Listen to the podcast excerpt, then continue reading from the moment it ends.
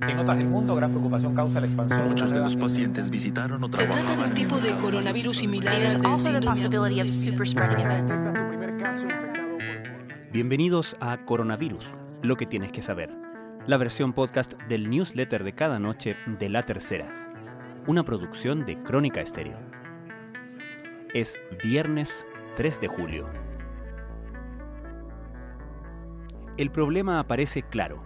Hoy existen dos conteos de muertes confirmadas por COVID-19 en Chile.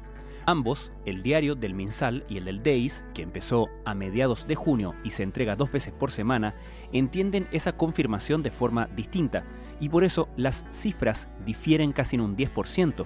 Mientras el recuento que se entrega todos los días recién superó las 6.000 muertes este viernes, el del DEIS ya registra más de 6.500 decesos hasta el 30 de junio, sin considerar los sospechosos.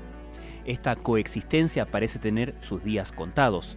Entre ayer en la tarde y esta mañana, tanto el ministro de Salud, Enrique París, como la subsecretaria de la cartera, Paula Daza, hicieron ver que están proponiendo una fórmula para tomar como referencia solo las cifras del DEIS.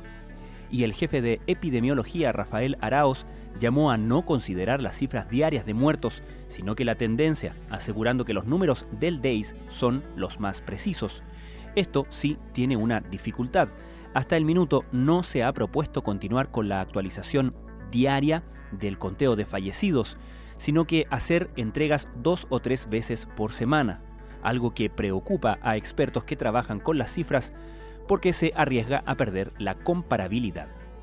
En cuanto a cifras de casos, aunque el conteo de ayer presentó la primera alza en seis días, la tendencia general sigue a la baja. Igualmente, Chile presenta más de 280.000 contagios, de hecho superó a Gran Bretaña y quedó como el séptimo país con mayor cantidad de positivos.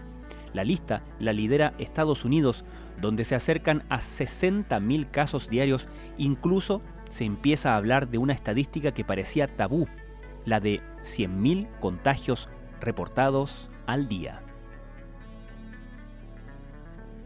Estas son algunas de las informaciones que destacamos en la cobertura de la crisis del coronavirus en la tercera. El informe epidemiológico publicado el jueves en la noche por el MinSal consignó como base de su análisis la cifra de fallecidos confirmados por el DEIS hasta el 30 de junio, sin incluir los sospechosos, y en dicha actualización la cifra es de 6.554 decesos, es decir, 634 muertes confirmadas más por COVID-19 de las que lleva contabilizadas hasta ayer el reporte diario del MinSal, que ayer ubicó la cifra en 5.920, una diferencia de 10.7%.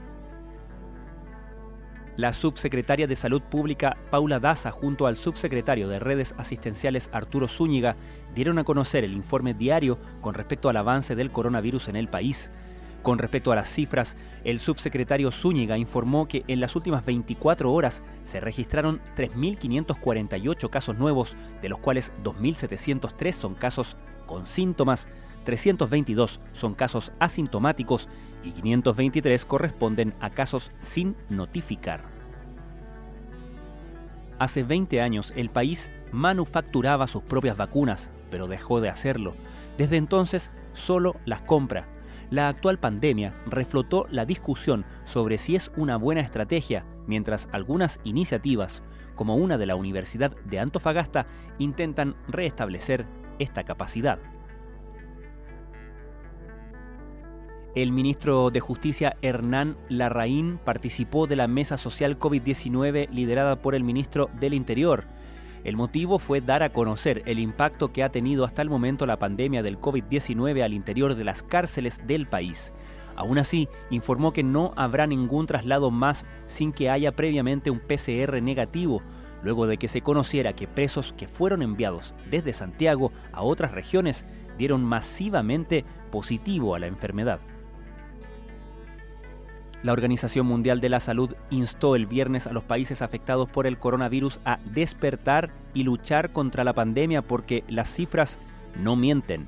Ya es hora de que los países miren las cifras, por favor, no ignoren lo que les dicen los números, dijo en una conferencia de prensa el jefe de emergencias sanitarias del organismo, Michael Ryan. Desde Ginebra, los expertos advirtieron que nunca es demasiado tarde en una epidemia para tomar el control. Cuatro meses de pandemia por coronavirus ya se cumplen en nuestro país. Con ello, las iniciativas que buscan ir en ayuda de los más necesitados se han ido multiplicando. En esta quinta edición de Entre Todos, espacio que busca canalizar ayudas solidarias a lo largo de Chile, las propuestas van desde una rifa en un liceo de Recoleta hasta apoyos alimenticios de un centro comercial. Y hoy el fact-checking trae un dato muy llamativo. ¿Es o no Aysén la única región de Chile sin fallecidos?